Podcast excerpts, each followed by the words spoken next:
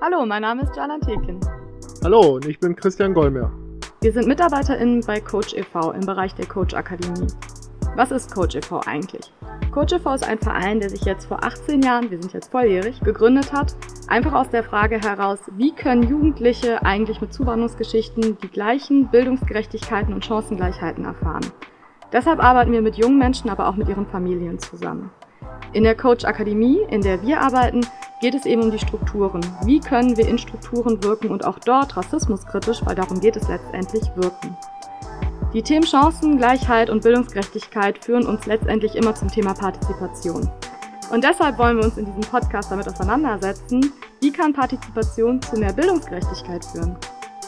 Und dazu haben wir uns verschiedene Gesprächspartnerinnen eingeladen, sowohl aus der Jugendarbeit, aus der Wissenschaft und aus Jugendinitiativen. Ein Hinweis noch, diese Podcast-Reihe ist gefördert durch das Bundesministerium für Familien, Senioren, Frauen und Jugend und dem Bundesamt für Familie und zivilgesellschaftliche Aufgaben im Rahmen des Programms Demokratie leben, Partnerschaften für Demokratie. Die Veröffentlichungen stellen keine Meinungsäußerung des BMFSFJ bzw. des BAFZA dar. Für inhaltliche Aussagen tragen die Autorinnen die Verantwortung. Viel Spaß! Die Möglichkeit von Menschen an Entscheidungsprozessen mitzuwirken, verantwortungsvoll mitzuwirken, nennt man Partizipation. In unserem heutigen Podcast wollen wir unterschiedliche Formen von Partizipation beleuchten und systematisieren, versuchen zu systematisieren. Zum Beispiel wäre ein Kriterium welche Intensität bzw. welchen Grad der Einflussnahme die betreffende Beteiligungsform im konkreten Fall ermöglicht. Und dazu habe ich mir ähm, eine sehr interessante Gesprächspartnerin eingeladen aus der Wissenschaft. Ich freue mich, dass äh, Birgit Jagusch, Professorin an der Technischen Hochschule, heute bei uns ist. Sie lehrt dort am, äh, im Bereich Sozialwissenschaften und hat die Schwerpunkte interkulturelle Jugendbildungsarbeit und Diversität. Herzlich willkommen, Birgit. Schön, dass du da bist. Ja, vielen Dank. Ich freue mich, dass ich hier sein darf. Und ähm, ja, wir haben im Vorfeld ein bisschen miteinander schon mal gesprochen zu dem Thema, was hat Partizipation mit Bildungsungerechtigkeit zu tun? Und wir werden uns versuchen, dieser Frage anzunähern, indem wir uns einmal den Begriff und das, was hinter Partizipation steckt, anschauen und dann aber auch nochmal das Thema Bildungsgerechtigkeit Gerechtigkeit. Und ähm, von daher würde ich gerne mit einem Zitat anfangen äh, vom Club of Rome von 1979, die geschrieben haben, effektive Partizipation setzt das Streben des Menschen nach Integrität und Würde voraus, sowie seine Bereitschaft, die Initiative zu ergreifen. Obwohl das Recht zu partizipieren garantiert werden kann, können weder die Partizipation selbst noch die damit verbundene Pflicht und Verantwortung gegeben oder weggegeben werden. Echte Partizipation vollzieht sich freiwillig.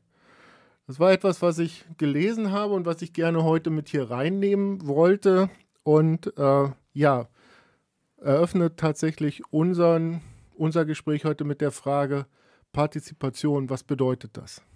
Ja, das war ja jetzt schon ein ganz schön langes Zitat. Ne? Und ähm, ich weiß nicht genau, ob der Club of Rome die richtige Institution ist, um über Bildungsfragen und Bildungsgerechtigkeit zu sprechen. Aber ich finde es spannend, damit mal aufzumachen. Und ähm, was steckt da so alles drin in diesem Zitat? Ne? Ich habe erstmal den Begriff effektiv gehört.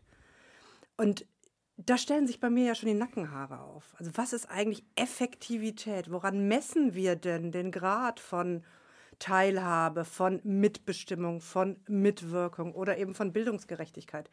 Ähm, aber das ist, glaube ich, ein Feld, das wir heute nicht bespielen oder nicht, nicht besprechen werden können. Und was ich auch so ein bisschen gerade rausgehört habe, ist, ähm, dass der Club of Rome sagt, der Wunsch nach Partizipation muss von den Individuen kommen und die müssen sich beteiligen wollen und die müssen tun.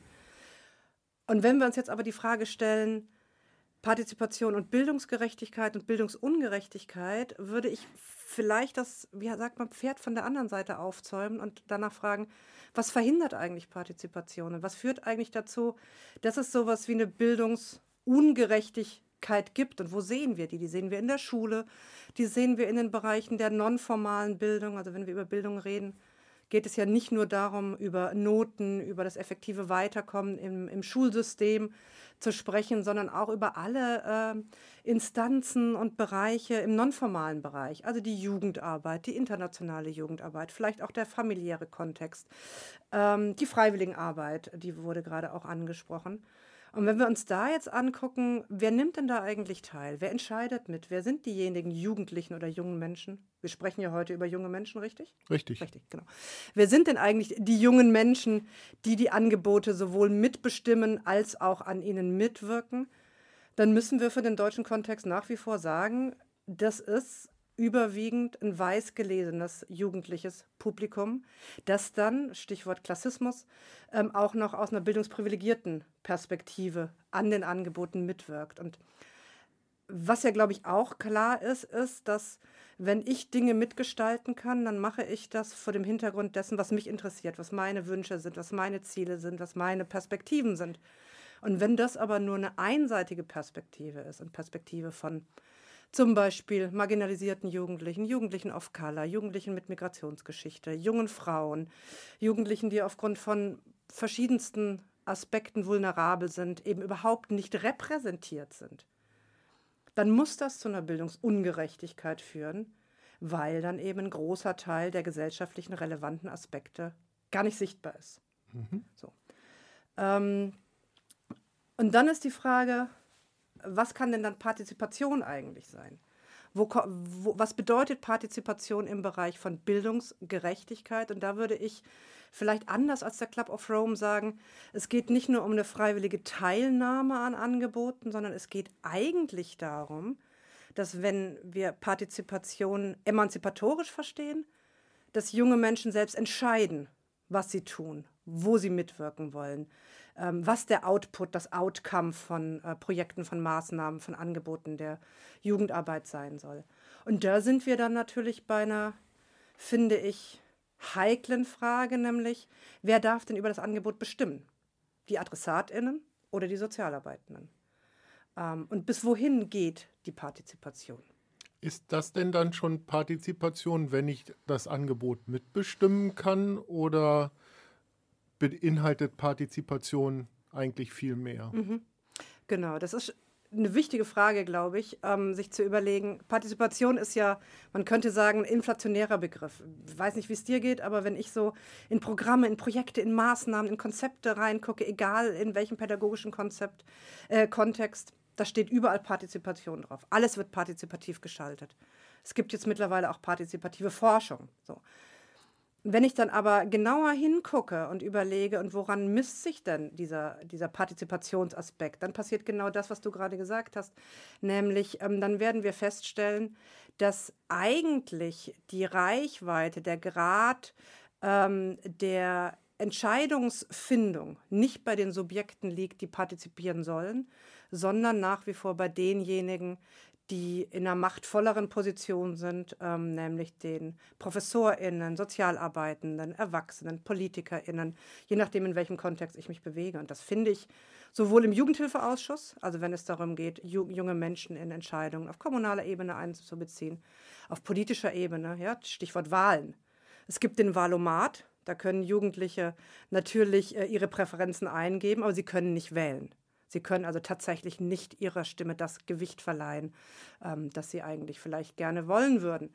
Oder auch in der Jugendarbeit, sie werden als Teilnehmende akquiriert, können aber ähm, nicht von vornherein, also schon von Beginn einer Maßnahme, eines Projektes, ähm, darüber mitbestimmen, wohin die Reise geht. Also sowohl die Reisereise als auch die Reise im metaphorischen Sinne. Bist du denn dann der Meinung, dass Partizipation gut ausgeführt zur Bildungsgerechtigkeit führen kann. Und zweite Frage, wir haben schon mal gemeinsam äh, eine Veranstaltung durchgeführt, auch in dem Themenkontext, wo wir uns an Fachkräfte gewendet haben und haben uns ja so die unterschiedlichen Stufen von mhm. Partizipation ähm, angeschaut. Und na, wenn, wenn du jetzt in deinem Beispiel sagst, man, die Jugendlichen haben das Gefühl, dass sie mit einbezogen werden, aber ab wann ist es mhm. denn dann tatsächliche Partizipation? Mhm, genau, das sind ja zwei Fragen. Ne? Die erste war, kann Partizipation zu Bildungsgerechtigkeit Teilhabe, äh, Teil, nein, zu Bildungsgerechtigkeit führen? Ähm, und da würde ich sagen, also eigentlich in meinem Verständnis ist Partizipation ein ziemlich radikales Konzept, nämlich ein radikales Konzept, das so Macht- und Entscheidungsstrukturen auf den Kopf stellt. Und das bedeutet, wenn wir es ernst meinen, dann besteht das emanzipatorische ähm, Ziel von Partizipation darin, dass diejenigen Subjekte, die bisher keine Möglichkeit hatten oder nur wenig Möglichkeit hatten, ähm, ihre Stimme, ihrer Stimme Einfluss zu verleihen und das in allen Kontexten, die sie für relevant erachten. Dass sie hier genauso gleichberechtigt, egalitär ähm, an Dingen nicht nur mitwirken, sondern selbstbestimmt äh, Maßnahmen steuern können. So, und jetzt sind wir bei dem äh, Stichwort der Steuerung. Wer steuert denn eigentlich ein Projekt? Wer steuert eine Maßnahme der Jugendarbeit oder der Jugendbildung? Und solange hier ähm, aus meiner Sicht zumindest so Floskeln wie wir müssen auf Augenhöhe arbeiten und wir wollen Jugendliche auf Augenhöhe einbeziehen, dazu führen, dass trotzdem die Hauptamtlichen die Ideen ähm, hineingeben und jung, junge Menschen dann abnicken dürfen und vielleicht mitentscheiden dürfen. Keine Ahnung, wir sind hier jetzt gerade in einem Studio, wird die Wand weiß oder blau gestrichen und aber nicht, wo soll das Haus stehen und auch nicht, ähm, welche Themen sollen in diesem Haus besprochen werden, würde ich nicht von Partizipation sprechen. Und wir sehen das ähm, bei Veranstaltungen zum Beispiel häufig. Ich weiß nicht, ob du das auch kennst, aber ähm, mich machen solche äh, sehr öffentlichkeitswirksamen Veranstaltungen, wo viele wichtige Reden geschwungen werden und Menschen ähm, mit einem Titel eingeladen werden, um vermeintlich wichtige Dinge zu sagen. Und dann am Ende oder in der Mitte oder am Anfang, wenn sowieso niemand mehr zuhört, junge Menschen ähm, was singen dürfen oder vielleicht drei Worte sagen dürfen, die machen mich richtig wütend, weil das im Grunde genommen nicht nur eine, ein nicht ernst nehmen, sondern auch ein lächerlich machen von jungen Menschen und deren Wunsch nach ähm, Sichtbarkeit, nach Repräsentation ist. Und ähm, da würde ich ganz äh, klar sagen, ne, wenn man so Stufen von Partizipation sich vor Augen, führt, wären das Aspekte, die ganz unten auf so einer Alibi-Teilhabe angesiedelt sind. Und das andere Extrem, also das, was ich vorhin als radikale Partizipation bezeichnet habe, wäre eben das Modell der Selbstbestimmung. Wenn es tatsächlich darum geht, ähm, die Entscheidungsmacht aus den Händen zu geben. Und vielleicht an einem kleinen Beispiel das mal zu versuchen zu, zu illustrieren. Ähm, ich hatte vor einigen Jahren mal ein äh, bundesweit gefördertes Projekt, wo es darum ging, dass wir den teilhabenden Jugendzentren Geld geben wollten für das, was sie taten. Und meine Intention war, dass ich diese finanziellen Mittel ähm, zweckunbestimmt diesem Jugendzentrum geben wollte. Weil ich ja nicht wissen konnte, was brauchen die, was können die machen. Das hat in der öffentlichen Verwaltung zu riesigen Problemen geführt, weil das in der Verwaltungslogik nicht vorgesehen war. Dass ich in einem Antrag nicht bestimmen konnte, wofür diese Mittel eingesetzt werden. Und ich habe, also ich kann es nicht mehr beziffern, aber bestimmt fünf, sechs, sieben, acht Mal mit dem Sachbearbeiter in dieser Bundesbehörde telefoniert, der furchtbare Ängste hatte, was diese jungen Menschen mit diesem Geld machen könnten. Sie könnten sie Computerspiele kaufen oder sie könnten zu McDonald's gehen oder ich weiß nicht, was man alles Schreckliches mit diesem Geld machen könnte. Und ich habe dann immer nur gesagt, ja, kann sein. Ja. Und so what? Also wenn das das ist, was für die jungen Menschen jetzt dran ist, dann sollen sie das bitte tun. Wenn ich da einmal ja. dazwischen fragen kann, weil das knüpft gut an die Frage an, was glaubst du denn, was brauchen also welche Gelegenheitsbedingungen sind mhm. denn dann Voraussetzungen, um Partizipation zu ermöglichen? Also was brauchen Fachkräfte mhm. auf der einen Seite? Was braucht aber auch, wie du gerade ja als im Beispiel sagtest, Verwaltung, damit Partizipation auch überhaupt erlernt oder genutzt oder auch mhm. gelebt werden kann? Naja, zunächst mal glaube ich, braucht es ein gemeinsam geteiltes Verständnis darüber, was alle am Tisch sitzenden AkteurInnen unter Partizipation verstehen. Weil das ist auch ein Punkt, den wir lernen können aus Projekten, die nicht gut gelaufen sind, Das, und ich habe vorhin gesagt, das wird als Floskel der Begriff häufig äh, verwendet. Und das führt dann natürlich so dazu, dass Menschen unterschiedliche Verständnisse haben. Ähm, deswegen wäre der erste Punkt, der für mich wichtig ist, eine gute Rollen- und Auftragsklärung. Das heißt, wenn ich ein Partizipationsprojekt, wo auch immer, starten möchte oder wenn ich in meiner Kommune junge Menschen zur Partizipation animieren möchte, auch das ist schon wieder fast ein paternalistischer Gestus. Ich möchte irgendjemanden animieren. Ähm, dann braucht es eine Aushandlung darüber mit allen beteiligten Akteuren. Was versteht ihr denn darunter? Das ist der erste Punkt. Der zweite ist, dass das, glaube ich, impliziert, dass ein Vertrauen da ist. Dass also und ein Vertrauen dahingehend da ist, dass diejenigen, die partizipieren, die mitentscheiden, die selbstbestimmt äh, Dinge umsetzen, das schon so machen, wie es für sie richtig ist.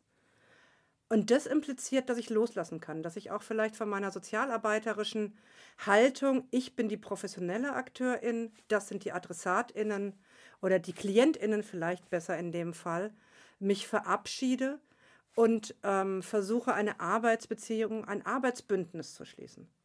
Und das heißt dann wiederum, du fragst, was es braucht, das braucht dann Strukturen, die genau das zulassen und die Unbestimmtheit zulassen, die auch eine Fehlerfreundlichkeit zulassen. Fehlerfreundlichkeit in dem Sinne, dass ich natürlich, sobald ich so einen Partizipationsprozess beginne, eben nicht antizipieren kann, wo es hingeht. Kann ich denn dann meine, also das interessiert mich jetzt tatsächlich persönlich sehr stark, kann ich denn dann oder muss ich denn dann meine gesamte sozialpädagogische Arbeit ähm, ähm, an Partizipation ausrichten? Du meinst grundsätzlich? Hm?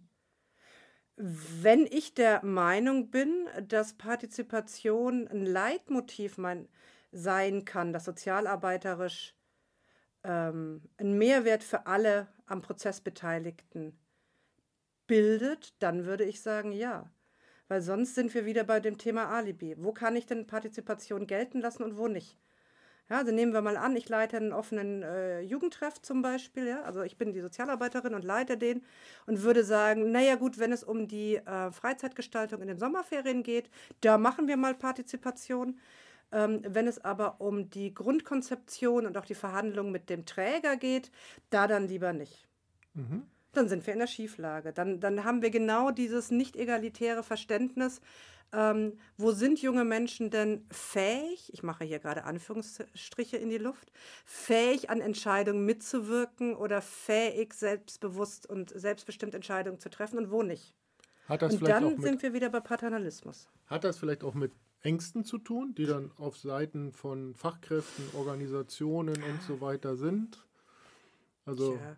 wir hatten uns in unserem Vorgespräch zum Beispiel über ähm, die Parität for Future Demos 2019, 2020 unterhalten, die ja zu einem sehr hohen mhm. ja, gesellschaftlichen Diskussionsprozess geführt haben, inwieweit dürfen Kinder und Jugendliche selbst entscheiden, mhm. wann sie politisch partizipieren. Ähm, und na, das hat ja dann auch mit Machtabgabe, Machtverlust zu ja, tun. Ja. Genau. Ich glaube tatsächlich, das Thema Macht ist eher relevant als das Thema Ängste. Also ich versuche das mal eben aus einer Analogie zum Thema Rassismuskritik ähm, zu ziehen. Da wird ja auch immer davon oder häufig davon gesprochen, man müsse Menschen in ihren Ängsten wahrnehmen. Und das pathologisiert ja auch so ein bisschen. Und das verharmlost vielleicht auch ein bisschen ähm, das, was ähm, am Ende dahinter steckt. Und das ist nämlich die Frage, wer hat die Macht? Mhm. Und deswegen würde ich tatsächlich, glaube ich, eher nicht davon sprechen, dass Sozialarbeitende Angst haben, Kindern und Jugendlichen Dinge zuzutrauen, sondern ich würde die These aufstellen, und das ist vielleicht eine sehr gewagte These, der man bestimmt auch widersprechen kann, dass es eher darum geht, die eigene Machtbasis als professionelle AkteurInnen nicht verlassen zu können oder zu wollen. Mhm. Und befähigen wir die, die wir ausbilden, später in dieser Arbeit tätig zu sein, dieses, dieses Themenfeld anzupacken? Du meinst Sozialarbeiten, ne? Ja. Tja, die einen mehr, die anderen weniger. genau. Also natürlich versucht, und du spielst gerade auf den Hochschulkontext an, ja, du spielst darauf an, was wir als Hochschule tun, um das, was ich gerade so hochtrabend erzählt habe, ähm, auch in meinem eigenen ähm, Lebens- und äh, Berufsumfeld umzusetzen. Und das ist natürlich ein zweischneidiges Schwert. Ja? Also auf der einen Seite ist Hochschule, glaube ich, und ich kann jetzt erstmal nur für meinen Fachbereich sprechen, der sozialen Arbeit, ähm, versucht schon ein Ort zu sein, der sich verabschiedet hat von äh, einem Lehr- und Lernverständnis, ähm, dass auf der einen Seite die Dozierenden, auf der anderen Seite die Studierenden, ähm, die belehrt werden müssen, ähm, versteht, hin zu einem Wir gestalten Lehre gemeinsam Verständnis. So. Und das zeigt sich ähm, durch so Projekte, die wir auch hatten, wo Studierende die Rolle von Dozierenden übernommen haben und das gespiegelt haben und so. Ähm, äh, Lehrforschungsprojekte. Das zeigt sich aber auch an den ähm, durchaus vorhandenen und sehr machtvollen im Übrigen Instrumenten, äh, über Mittel bestimmen zu können. Also bei uns zum Beispiel an der Hochschule gibt es die sogenannten Qualitätsverbesserungsmittel. Und da ist rechtlich festgelegt, dass die von einem Gremium vergeben werden, das äh, zu mindestens so und so viel Prozent, und das sind mehr als 50 Prozent, aber ich weiß nicht wie viele, von Studierenden besetzt ist. Das heißt, da gibt es schon Elemente, wo ich sagen würde, ähm, das kann den von mir formulierten relativ hehren Ansprüchen von Entscheidungsmacht und äh, Selbstbestimmung auch gerecht werden. Und gleichzeitig ist das natürlich in gewisser Hinsicht auch Augenwischerei. Mhm. Ähm, weil am Ende des Tages ähm, gibt es bestimmte Curricula und am Ende des Tages gibt es Module und Lehrende ähm, sind in der Freiheit und Autonomie von Studium und Lehre und können relativ selbstbestimmt tun, was sie, was sie tun wollen. Das ist ein Spannungsfeld. Ich, Bietet aber auch Chancen, also, denke ich mal. Also ich sag mal, es gibt Dinge, genau. die, die äh, Partizipation zulassen und wo ich als Dozentin, als mhm. Dozent in der Lage bin, das dann auch auszunutzen. Und es gibt wahrscheinlich Inhalte wie Sozialrecht, die muss ich einfach vermitteln. Die muss ich, ne? Da muss ich die Studierenden dazu in die Lage versetzen, dass sie es anwenden können. Also, ne, das ja, gibt ja, wahrscheinlich. Aber das ist, Entschuldigung, wenn ich unterbreche, aber das ist, finde ich, ein gutes Beispiel. Sozialrecht weiß ich jetzt nicht. Ähm, da kenne ich mich nicht mit aus, aber Recht insgesamt. Man könnte ja meinen, okay, Recht ist sowas äh, äh, wertfreies und das sind Gesetze, die muss man einfach befolgen und die muss ich auswendig lernen und gut ist. So. Und gleichzeitig versuchen wir eben Studierende auch dazu zu befähigen, kritisch an diese Gesetze ranzugehen und zu gucken und ähm, darüber nachzudenken, in welcher Art und Weise vielleicht Gesetze Diskriminierung befördern oder wo Gesetze mhm. nicht dazu ähm, ja. führen, dass Gerechtigkeit umgesetzt wird. Und insofern würde ich sagen, ist zumindest der Versuch, hier auch ein kritisches Hinterfragen zu ermöglichen, Teil zumindest ähm, der Hochschule, wie ich sie so verstehen würde. Genau. Das knüpft quasi auch an einen nächsten Aspekt an. Ähm, als wir so über Partizipation geredet haben, war Selbstwirksamkeit mhm. ein ganz wesentlicher Punkt, den du gesagt hast, da, da, das kann man nicht voneinander entkoppeln. Was, was macht Partizipation mhm. mit Jugendlichen? Ja. Genau, man kann es deshalb nicht davon voneinander entkoppeln, Partizipation und Selbstwirksamkeit, weil ähm, eine der unmittelbarsten Effekte die Partizipation auf die Subjektivierung, also auf den Prozess der Subjektwerdung von jungen Menschen haben kann, die Erfahrung ist, etwas selber bewirkt zu haben. Nicht nur mitgewirkt zu haben, nicht nur bei einem Straßenfest die Brötchen mitverkauft zu haben oder die Lose ausgeteilt zu haben oder eben die Wand gestrichen zu haben, sondern Ideen gehabt zu haben, die am Ende des Tages auch realisiert werden. Und das ist eine Erfahrung, die junge Menschen, gerade wenn wir aus so einem ähm, Aspekt der Bildungsungerechtigkeit eben den Fokus richten auf junge Menschen, die zu wenig gehört werden, die zu wenig gesehen werden, die Rassismuserfahrungen machen oder Klassismuserfahrungen, ähm, viel, viel zu selten machen. Und ich weiß aus Forschungen, ähm, so, so, ganz prägnante Zitate, äh, die, die mir dann immer entgehen, oder die, die in Forschungen auftauchen, wie, dann haben die endlich mal das Gefühl, dass sie was wert sind. Oder dann haben die endlich mal das Gefühl, dass sie was richtig gut können. Und das deutet ja schon darauf hin, dass so eine Erfahrung der Abwertung, der Nicht-Anerkennung. Insofern würde ich sagen, neben ähm, Partizipation spielt das Thema Anerkennung auch eine ganz, ganz wichtige Rolle. Anerkennung und Wertschätzung, ähm, die zu Selbstwirksamkeit führen, eine essentielle Rolle, wenn wir über gelingende Partizipationsprozesse sprechen. Das heißt, es geht nicht nur darum, was am Ende rauskommt, sondern auch darum, was in der Subjektivierung von jungen Menschen passiert mhm. oder eben nicht passiert. Also ich mhm. glaube, das kann auch eben sehr nach hinten losgehen im Sinne von, junge Menschen können ähm, durch schlecht gemachte Partizipationsprozesse nochmal retraumatisiert oder ähm, Erfahrungen mit Ausgrenzung oder mit ähm, diskriminierender Gewalt machen. Mhm. Genau, das, das ist wir, wir stellen allen unseren InterviewpartnerInnen die Frage, was ist Partizipation nicht? Mhm. Und das passt, glaube ich, sehr gut dazu. Ne? Was sind schlecht gemachte Partizipationsprojekte? Genau. Du stellst die Frage jetzt auch an mich? Mhm. Genau. Was ist Partizipation nicht?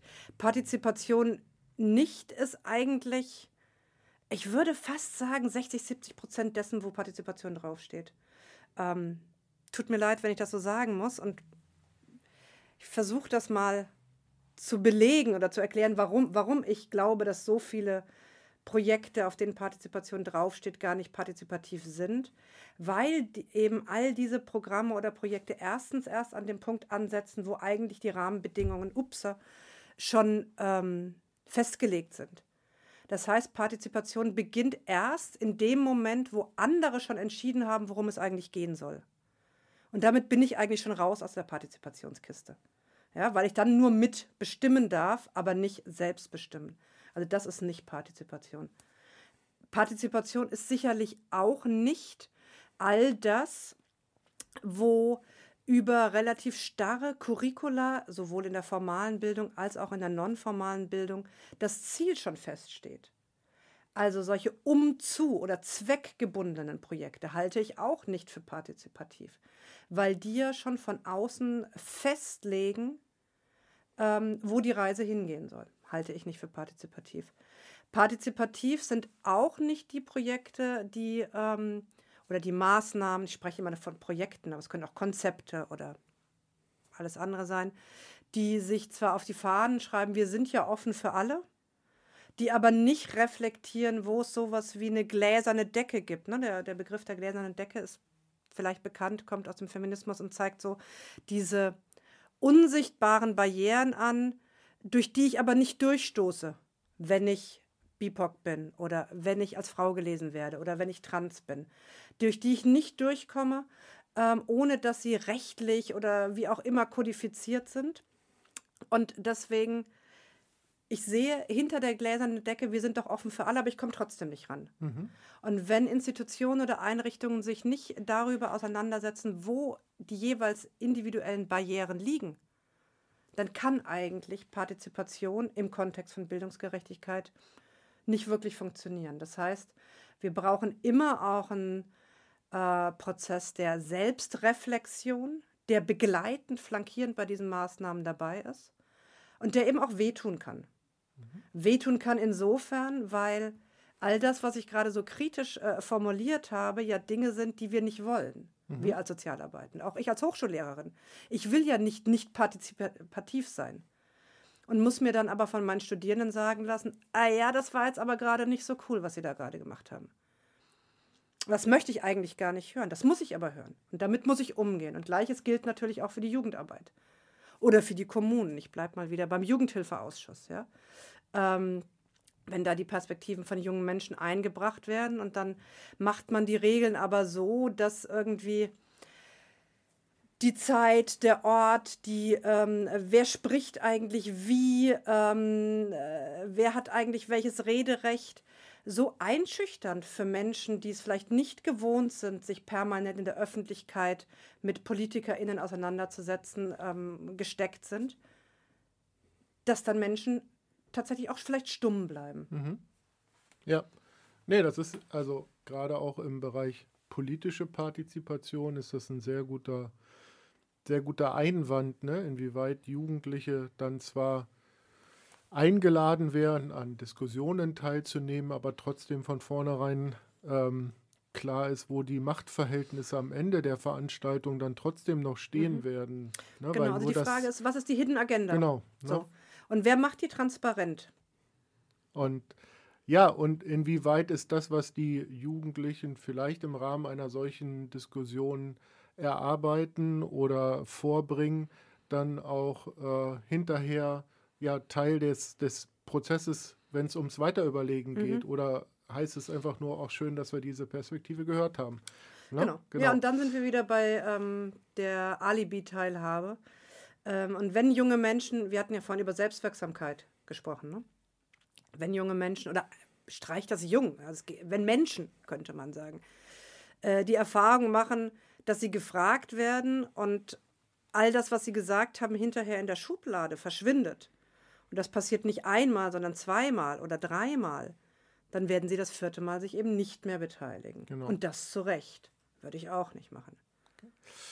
Ähm, ich habe mal in einem Interview von dir gelesen, wenn ich heute Studentin wäre, würde ich mich freuen, dass viele Themen, die zu meiner Studienzeit noch wenig sichtbar waren, zum Beispiel rassismuskritische Bildung, Gender, Queer, Postcolonial Studies, Critical Whiteness, heute immer mehr Teil der regulären Curricula in den Sozialwissenschaften werden und damit keine exotischen Herangehensweisen mehr sind.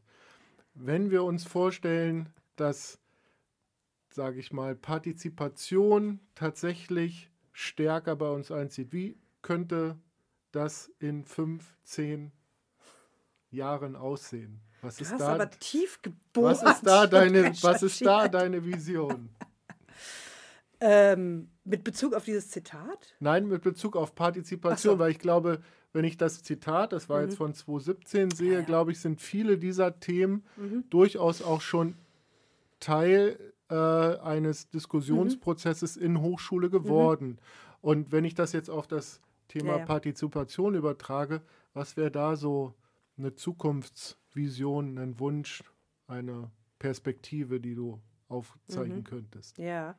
Also mein allererster Wunsch wäre, dass wir, ich hatte gerade so diesen äh, Begriff des Bullshit-Bingos äh, im Kopf, dass wir erstmal aufhören, überall Partizipation draufzuschreiben. Also einen Schritt zurückgehen, bevor wir, und mit wir meine ich sowohl Hochschule als auch Praxis der sozialen Arbeit, also ähm, ja, Forschung und Praxis.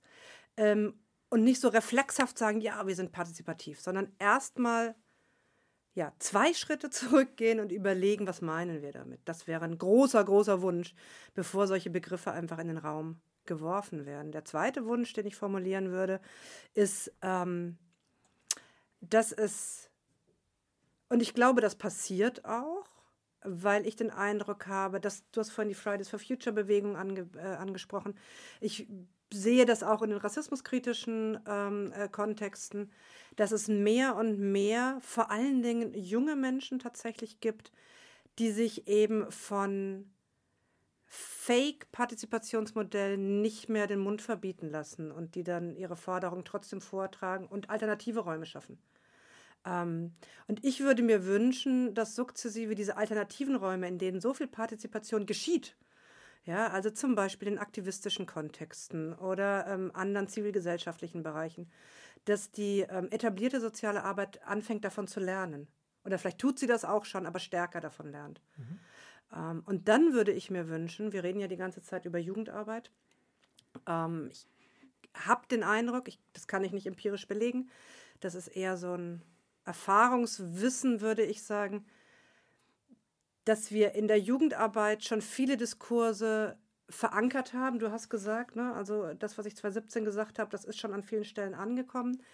In der Jugendarbeit würde ich sagen, ja, aber wenn wir in so Kontexte gucken wie Altenhilfe oder prekäre Lebenslagen oder ähm, die, die Inklusionsdebatten oder, oder, oder, wäre ich nicht so optimistisch. Und insofern würde ich mir wünschen, dass wir das Gespräch, das wir heute führen, in fünf Jahren vielleicht genauso führen können in anderen Handlungsfeldern der sozialen Arbeit. Das fände ich großartig. Also die Einladung steht, das werden wir auf jeden Fall machen. Ähm, ja, vielen Dank. Ähm, wie auch schon bei der ersten Veranstaltung, wo wir über das Thema gesprochen haben, auch bei dieser Veranstaltung regt äh, gerade das, was du zu diesem Thema sagst, immer äh, vor allen Dingen bei mir zum zur Selbstkritik an, einfach wirklich mal nach innen zu schauen und zu gucken, okay, wir machen jetzt hier einen Podcast über Partizipation, mhm. über Bildungsgerechtigkeit. Inwieweit ist unsere eigene Organisation auf diesem Weg, sich dorthin zu begegnen, äh, hinzubewegen? Mhm. Das ist ein ganz wesentlicher Baustein als Gelegenheitsbedingung, ne? auch mal einen kritischen Innenblick zu wagen, Na zuzulassen. Klar, du, kannst, du kannst ja auch fragen, warum kündigst du mich als Expertin an, weil ich einen Hochschultitel habe? Weiß man auch nicht ob ich dann tatsächlich qua Amt per se was Besseres dazu beizutragen habe, als wenn wir hier auf die Straße nach Nippes äh, gehen und junge Menschen fragen. Da wird auf jeden Fall wird dort eine für uns mhm. wahrscheinlich auch super wichtige Perspektive sein. Ich glaube, für unsere Fachkräfte ist es trotzdem mhm. auch nochmal wichtig, so den, den wissenschaftlichen Aspekt mit in diese Debatte einbeziehen zu können. Von daher ja. äh, war diese Einladung sehr bewusst ausgesprochen und ich bin froh, dass du sie angenommen hast. Total ne? gerne. Darf ich nochmal reingrätschen? Natürlich. Weil ähm, das ist schon nochmal ein Punkt, der mir wichtig ist. So die Frage, was ist eigentlich Wissenschaft? Ja, und Wissenschaft ist einfach, und da würde ich so einem Verständnis von äh, Dekolonisierung des, der Wissenschaft folgen, zu sagen, Wissenschaft ist nicht nur das, was schon seit 200 Jahren oder seit 100 Jahren oder seit 50 Jahren von irgendwelchen mehr oder weniger klugen Menschen in Büchern veröffentlicht worden ist, sondern Wissenschaft ist eben viel, viel, viel mehr, um äh, wissenschaftlich arbeiten zu können und ähm, wissenschaftliches Wissen zu reproduzieren, muss ich eben, jetzt bin ich wieder beim Thema Partizipation, muss ich viel stärker partizipative Forschungsmethoden anwenden, um so ein Machtungleichgewicht ähm, zwischen Forschenden und beforschten Subjekten auch auszugleichen. Und deswegen glaube ich, dass sich auch in der wissenschaftlichen Perspektive in den nächsten Jahren vieles, vieles, vieles ändern wird. Und wir wahrscheinlich in fünf, sechs Jahren stehe ich nicht mehr hier, sondern da stehen ganz großartige andere Menschen, die jetzt ja auch schon da sind, die aber bisher noch nicht gehört werden an der Stelle. Und das ist gut so. Oh, ja, und äh, ich glaube, dieser Punkt, inwieweit Wissenschaft tatsächlich Wissen schafft, mhm. das äh, würde ich sehr gerne nochmal in so einer Folge vertiefen und da vielleicht auch zwei, drei kontroverse äh, ne, GesprächspartnerInnen mhm. einladen, äh, weil ich glaube, das ist auch etwas, was uns als Fachkräfte Absolut. umtreibt, ne? denn ähm, ent entsprechende ja, Handlungsempfehlungen irgendwo ja auch zu bekommen, Diskurse mitzuverfolgen, setzt ja auch voraus, dass man ne, sich in diesen Diskursen zurechtfindet und wiederfindet. Von daher haben wir heute einen Aufschlag gemacht. Vielen Dank dafür. Und äh, ich glaube, mit unserem Thema Partizipation sind wir, sind wir da noch nicht am Ende, sondern äh, werden da auch immer weiterhin in diesem Dialog bleiben. Dankeschön. Sehr gerne. Ich komme auch in fünf Jahren wieder.